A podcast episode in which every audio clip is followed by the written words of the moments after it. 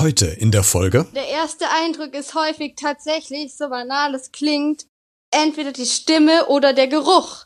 Ah, der okay. Geruch sagt äh, sehr, sehr viel aus tatsächlich über einen Menschen. Also eigentlich nicht, weil Ja. eigentlich bin ich so der Ansicht, dass das Innere eigentlich das Wesentliche ist. Aber tatsächlich ertappe ich mich selber immer wieder dabei, ähm, wie ich dann so Gedanken habe, wenn die Stimme irgendwie komisch ist oder die Person irgendwie unangenehm riecht, wo ich mich dann selbst zügeln muss, dass ich nicht gleich die Person irgendwie als unsympathisch abstempel. Also Hallo und herzlich willkommen zu dieser neuen Podcast-Folge.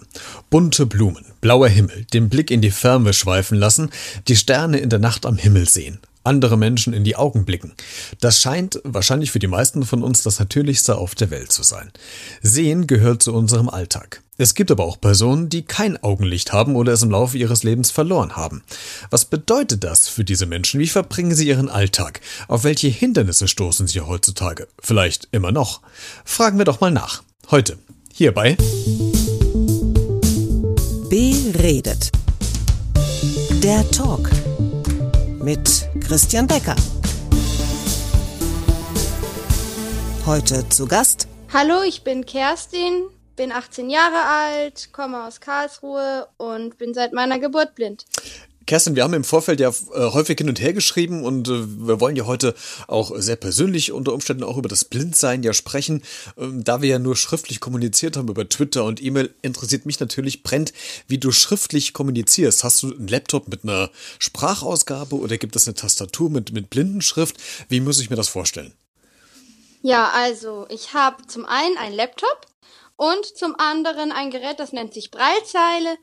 Ähm, da kann ich zum einen die Blindenschrift lesen Mhm. und auch schreiben. Ich habe auch eine Braille-Tastatur. Und dann läuft das so. Auf meinem Computer habe ich ein spezielles Programm. Mhm. Und das tut jetzt zweierlei. Zum einen überträgt das alles, was auf dem Bildschirm angezeigt wird, auf die Braillezeile sodass ich quasi alles, was auf dem Bildschirm steht, auch lesen kann. Ah, okay. Und umgedreht funktioniert das ganz genauso. Wenn ich über die Braille-Tastatur etwas eingebe, Ja. dann taucht das auch auf dem Bildschirm wieder auf. Das zweite, was diese Sprach, äh, diese Sprachausgabe, ja, da kommen wir jetzt hin, dieses Programm tut, ist, es hat eine Sprachausgabe. Das heißt, ergänzend dazu, dass es mir in Brailleschrift ausgegeben wird, Mhm. bekomme ich es auch vorgelesen. Und das ergänzt sich dann in der Regel sehr gut. Manchmal, äh, wenn zum Beispiel der Akku leer ist von der Breitzeile oder so, äh, dann kann ich einfach mit der Sprache arbeiten. Manche Sachen werden mir auch nur vorgelesen oder nur in Braille angezeigt. Und wenn ich keine Lust mehr auf die Sprache habe in meinem Kopfhörer, dann stecke ich den einfach aus, schalte die Sprache aus, sonst wie Mhm. Und arbeite ohne weiter. Du bist ja von Geburt an blind, ne? Ja. Genau. Ähm, was kannst du wahrnehmen draußen aus deiner Umwelt oder wirklich gar nichts? Ja, also ich habe noch einen ganz, ganz kleinen Sehrest. Ich sehe noch hell und dunkel. Ähm, was jetzt bedeutet, dass ich zum Beispiel die Sonne noch sehe und ich sehe, ob es Tag oder Nacht ist. Ich sehe zum Beispiel auch Straßenlampen. Allerdings ist es bei mir so, als Sehender kannst du ja auch nach den Seiten gucken. Also wenn du ge gerade ausschaust, dann siehst du ja auch noch ein bisschen nach rechts und nach links automatisch auch. Also hast du ein relativ großes Gesichtsfeld. Hm. Und ich sehe halt wirklich nur geradeaus. Das heißt, wenn ein Fahrradfahrer zum Beispiel abends kommt, sehe ich den eigentlich erst, wenn der vor mir ist. Mhm. Weil ich halt dann das Licht erst wahrnehmen kann. Und kannst du, äh, wenn du sagst Licht, ist das, wie muss ich mir das vorstellen? Ist es einfach nur ein heller Punkt oder, oder kannst du auch ähm, zeitweise Farbspektren irgendwie erkennen oder ist das wirklich nur ein Schwarz-Weiß? Ähm, also ich sehe eigentlich wirklich nur das Licht. Ähm, früher hatte ich Frühförderung, bevor ich in die Schule gekommen bin, so während meiner Kindergartenzeit. Da war es so, dass ich im Schwarzlichtraum auch gezielte Sehförderung hatte. Mhm. Und dort war ich mal so weit, dass ich im Schwarzlichtraum am Licht erkennen konnte, welche Farbe beispielsweise der Leuchtstab hat. Mhm. Aber das ist schon sehr, sehr lange her und ich kann es absolut überhaupt nicht mehr. Okay, das heißt, wäre das eine Sache, die man, die man wieder trainieren könnte oder ist das jetzt quasi unwiderruflich weg?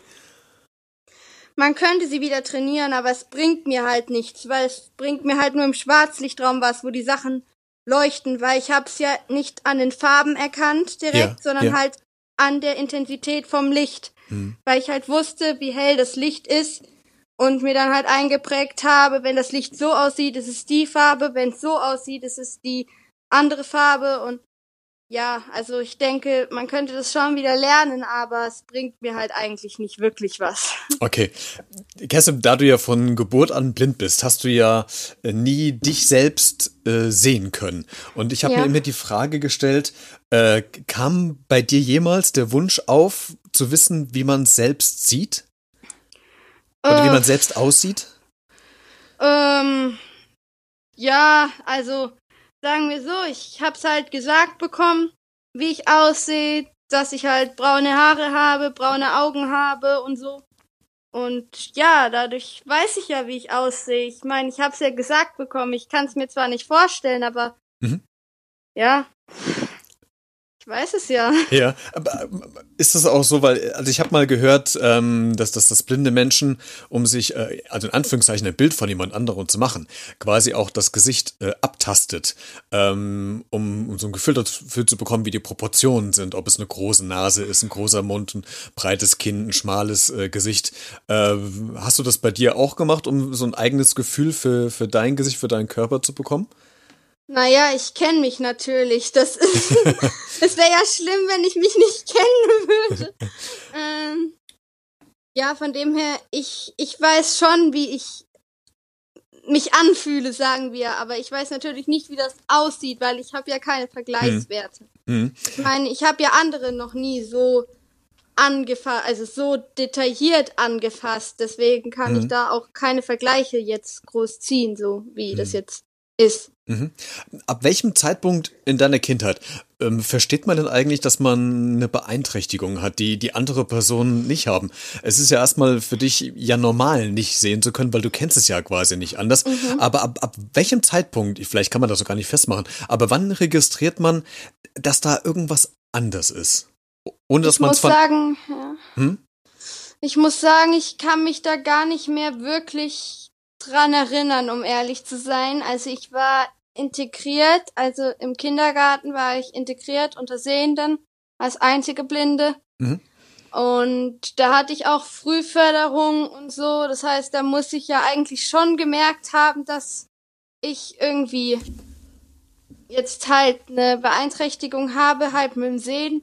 Aber ich kann mich da überhaupt nicht mehr dran erinnern, weil im Kindergarten, weiß ich noch, bin ich auch rumgerannt, vielleicht ein bisschen langsamer als die Sehenden, einmal voll gegen den Baum gelaufen, das weiß ich auch noch. Aber ja, ich hatte eine Maltafel, die mit mit ja, wo ich fühlen konnte, was ich gemalt habe und solche Sachen. Also es war eigentlich nicht so anders aus, dass ich halt Frühförderung hatte, ein bisschen mehr Unterstützung teilweise bei manchen Sachen und so. Hm. Ich erinnere mich da gar nicht an so ein Schlüsselerlebnis. Ich meine, dann war ich in der Blindenschule, da waren dann eh alle blind oder sehbehindert, das war dann was ganz anderes. Ja. Da war es dann auf einmal wieder normal, wenn man es so sagen kann. Also ja. Mhm. Aber also ich weiß jetzt wirklich nicht Mhm. irgendwie, wann das war.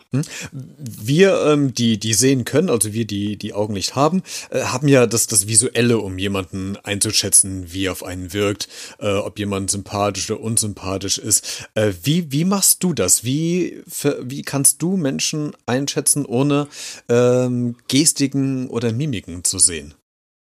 Zum einen achte ich ganz, ganz viel auf den Charakter. Also wenn man länger mit einer Person zusammen ist, dann kann man sehr, sehr viel am Charakter festmachen, wie die Person halt mit einem umgeht und so. Mhm.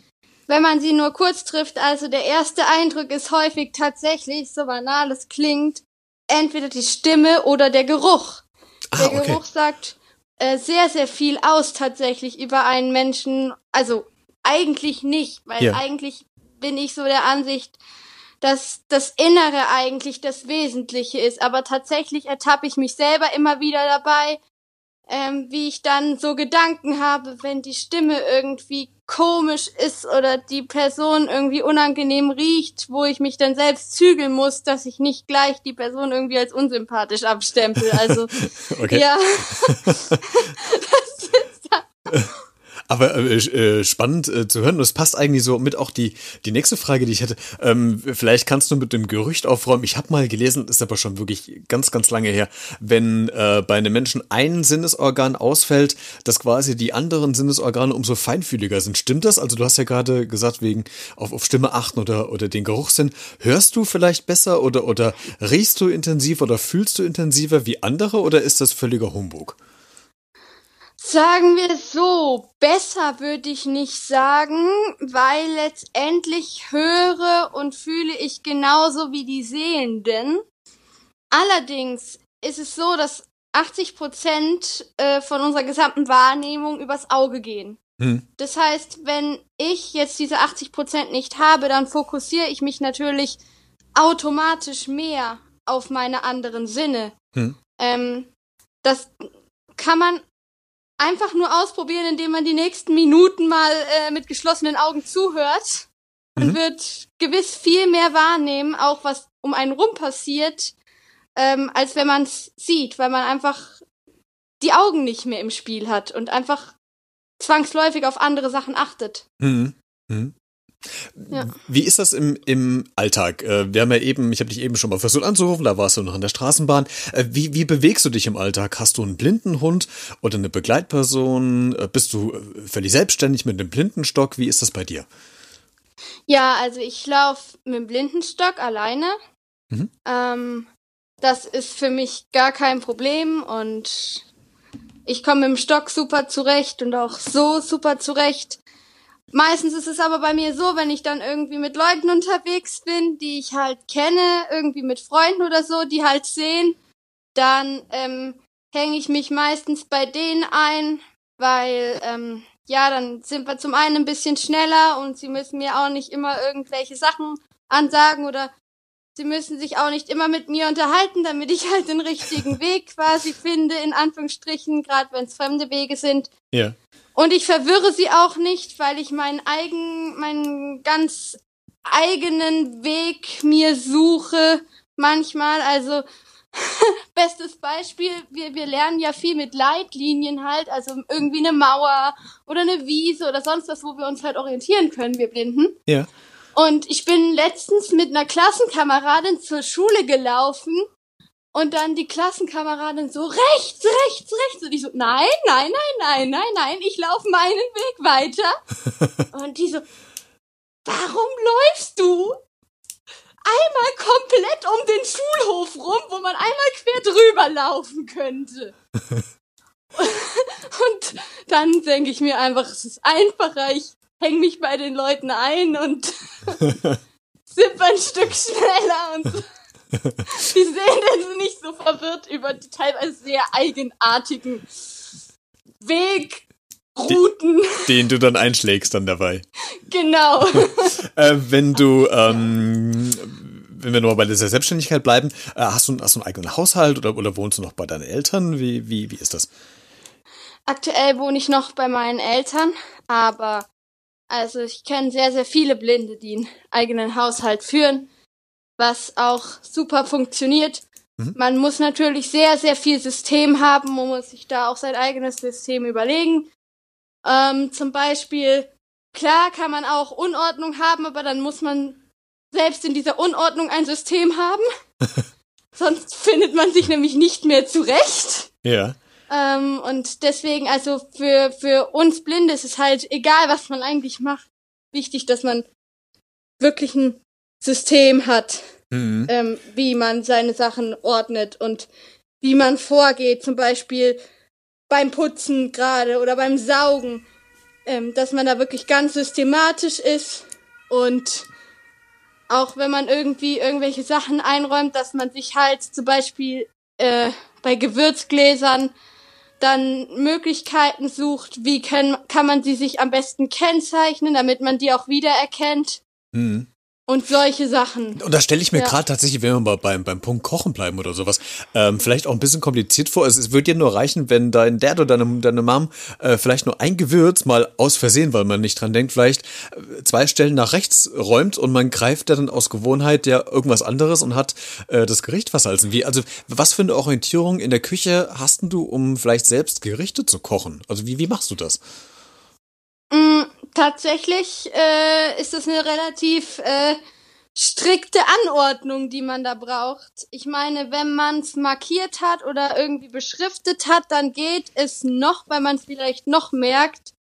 Aber in der Regel ist es so, wenn ich wirklich mal koche und äh, ein Sehender, nicht Einheimischer, sag ich mal, ist dabei Hm. Was bisher, also diese Konstellation kam bislang selten vor, aber ja. Und die Person möchte mir helfen, dann äh, sage ich der auch ganz klar, äh, aber stell's bitte wieder genau dahin, wo du's rausholst, damit ich einfach weiß, wo es ist und es einfach wieder finde und es nicht äh, im anderen Schrank steht oder so. Also das wäre dann halt schon blöd, weil ein Sehender guckt dann, okay, da ist es nicht. Hm. Und ein Blinder, der, der, der muss halt wirklich alles dann erstmal absuchen und das kann halt echt Zeit kosten, je nachdem. Also du brauchst wirklich ganz konkrete äh, Vorgaben, die andere auch einhalten müssen, damit du einfach im Alltag dich äh, zurechtfindest, ne? Ja, und diese Vorgaben stelle ich mir am besten selber, Ja. weil ich, äh, natürlich ist es bei uns Blinden auch so, jeder ist sehr individuell. Das heißt, jeder hat auch ein individuelles System, wie er sein Zeug ordnet und strukturiert Hm. und wie was ist. Und deswegen muss man das wirklich für sich selber finden und idealerweise auch für sich selber ähm, so machen, wie man es halt braucht. Mhm. Auf, ähm, gucken wir mal in, die, in den Alltag noch mal mit, mit rein. Wir sind im Jahr 2020. Äh, Deutschland ist eine ganz moderne Gesellschaft. Äh, wir achten ganz strikt drauf, dass Menschen mit, mit Handicap oder mit Einschränkung quasi trotzdem äh, bestmöglich durch den Alltag kommen. Ähm, an welchen Stellen stößt du denn heutzutage im Jahr 2020 immer noch auf Hindernisse in deinem Alltag? Ähm, was ein großes Problem wird, das ist tatsächlich ein Problem, das entwickelt sich häufig eher noch, als dass es zurückgeht, dass viele Webseiten und Apps sehr, sehr grafisch dargestellt sind, damit es eben für Sehende schön aussieht. Hm. Äh, kann für Blinde ziemlich blöd enden. Ähm, und tatsächlich habe ich da mehr Negativbeispiele bislang erlebt, wo Apps oder Webseiten super zugänglich waren und dann plötzlich nicht mehr. Hm. Ähnliche Entwicklungen gibt es auch im Bereich äh, Elektrogeräte. Ähm, Waschmaschinen gibt es eigentlich zurzeit nur eine Firma, wo du Waschmaschinen mit Knöpfen bekommst. Ähm, alle anderen haben zurzeit nur Touch. Und äh, bei Herden haben wir ein ähnliches Problem. Zum Beispiel, dass es sehr viel mit Touch ist und das ist halt sehr, sehr schwierig. Ich meine, man kann sich das schon mehr oder minder gut markieren, aber es ist natürlich schon etwas, was sehr, sehr schwierig ist für uns auch. Hm. Ich könnte mir auch vorstellen, das ist mir ähm, gestern tatsächlich erst bewusst geworden. Äh, vielleicht kannst du was zu sagen, äh, ob das auch ein Problem für, für euch Blinde wird. Äh, Elektroautos, die sind ja relativ leise. Man, man äh, hört die ja nicht mehr und selbst ähm, ich im Alltag habe immense Probleme, ähm, ein Elektroauto auf mich zukommen zu hören, weil man es einfach nicht hört. Bei dir kommt ja dazu, du siehst es ja auch nicht. Also siehst du da vielleicht auch ein Problem bei äh, euch, die, die seheingeschränkt sind, oder sagst du eher, nee, das ist eigentlich gar nicht so, so dramatisch? Es ist ein Problem. Es ist ein ziemlich großes Problem sogar, wo auch alle äh, Blindenverbände bei uns äh, sehr aktiv gegensteuern und für dieses AVAS-System plädieren, was ein System ist, das alle Autos idealerweise bekommen sollen, um eben ein akustisches Geräusch von sich zu geben. Ich habe selbst gemerkt, äh, ich wollte mal aus einem Hof raus, also ich wollte, ähm, ich war an einer Straße und da war ein Hof, so rum, so Mhm. eine Einfahrt neben mir. Mhm. Und dann bin ich da gelaufen und plötzlich ist so gefühlt ah, ein paar Zentimeter vor mir so ein Elektroauto aus der Hofeinfahrt geschossen bekommen. Also ich habe mich zum einen erschreckt hm. und zum anderen habe ich es aber vorher auch nicht kommen hören. Wenn da ein normales Auto gestanden hätte, wäre ich ja längst mal stehen geblieben in sicherem Abstand und hätte abgewartet. Was macht denn der Autofahrer? Fährt er in die Einfahrt rein oder fährt er raus oder was tut er da? Aber dass das Elektroauto da jetzt kommt, das habe ich noch nicht mal ansatzweise gemerkt.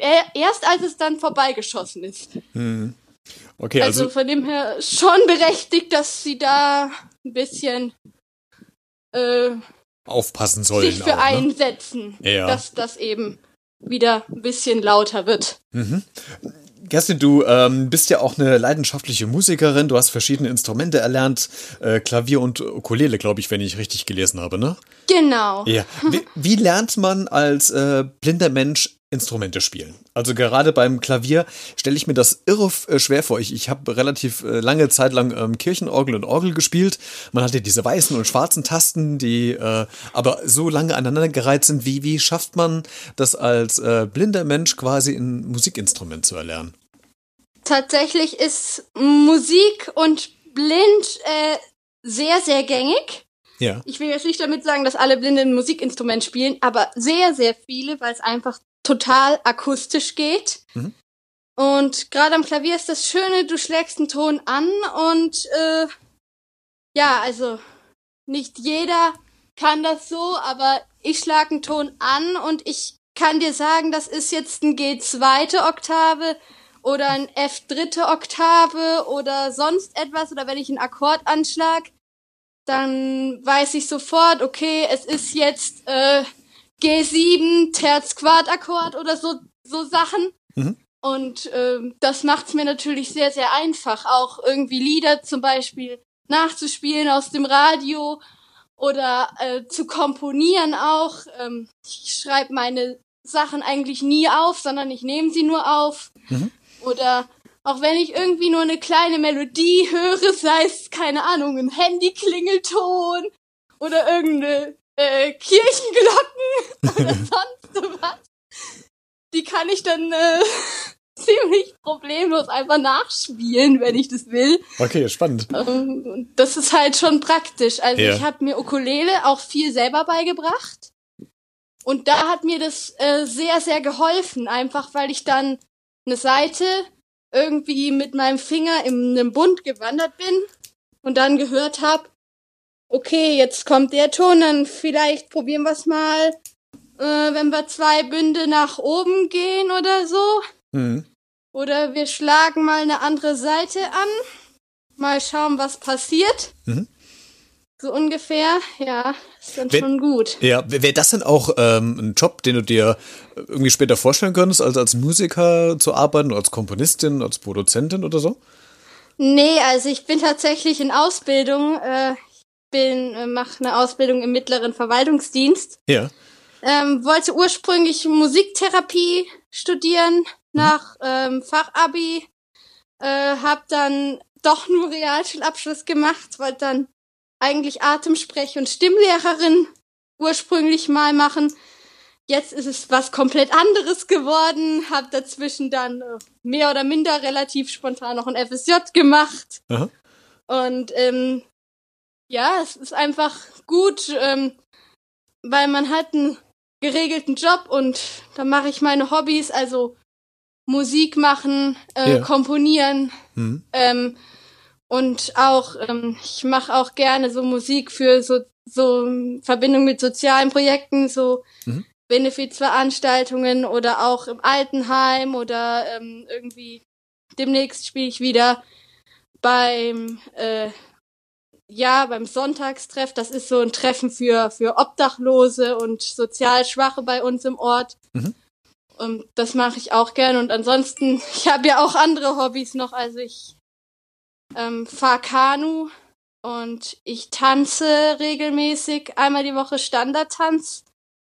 Und naja, meine Website will auch manchmal erweitert werden um Beiträge. Und also du hast einiges zu tun, ne? zu tun, ja.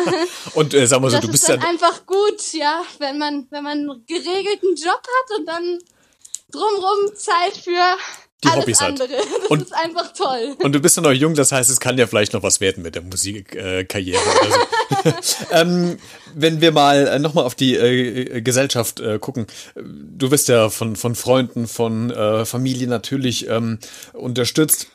Aber gibt es äh, nach wie vor immer auch noch so eine, so eine gewisse Scheu äh, von, von Fremden irgendwie auf dich zuzugehen oder mit dir Kontakt aufzunehmen? Oder wie, wie siehst du quasi äh, deine Position in, in der deutschen Gesellschaft aktuell? Ja, also tatsächlich ist es, ähm, es überrascht mich immer wieder, wenn ich äh, unterwegs bin, wie viel Hilfe ich erfahre, also wie viel Hilfe ich angeboten bekomme.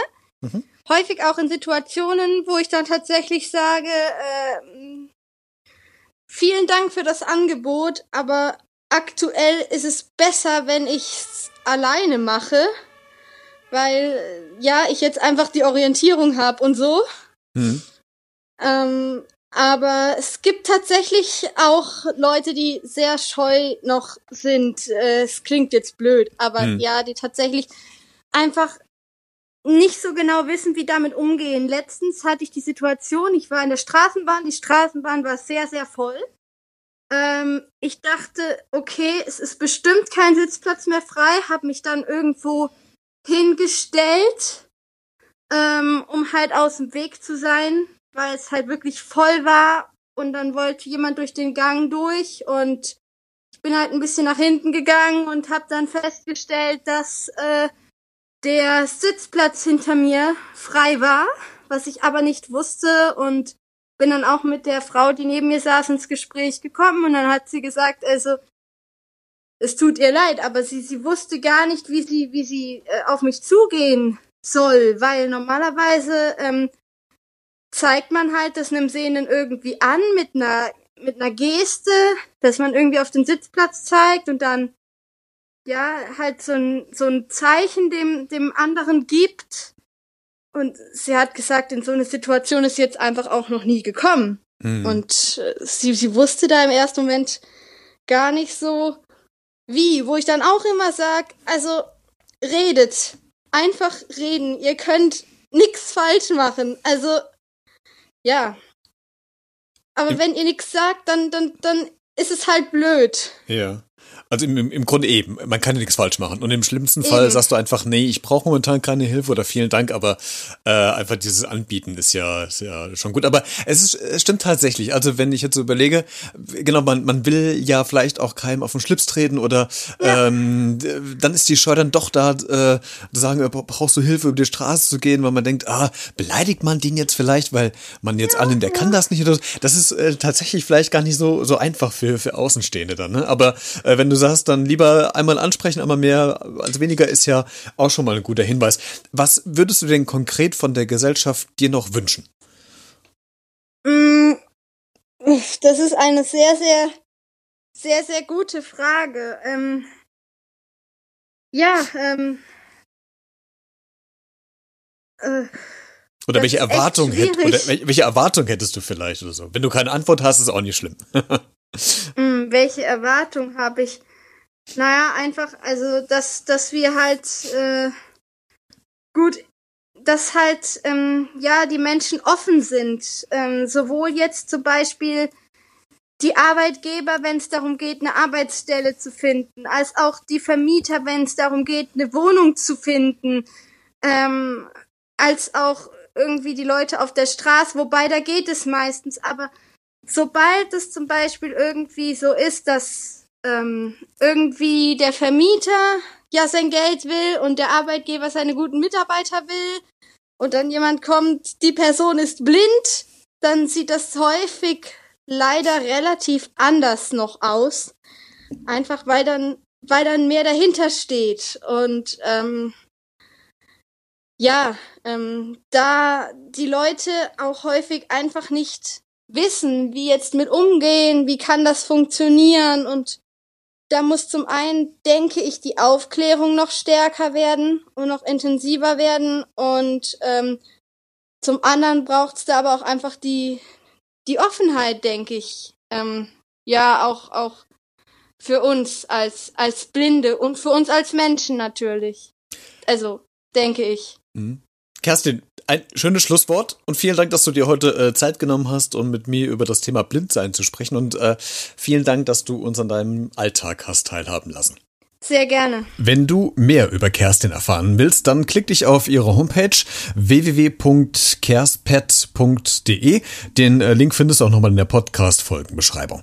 Wenn du zu diesem Thema noch was sagen willst, dann schreib gerne eine E-Mail oder sende eine Voice-Message an b-redet.gmx.de oder kommentiere gerne in den sozialen Medien bei Facebook, Twitter, Instagram oder YouTube. Bis nächste Woche und bleib neugierig.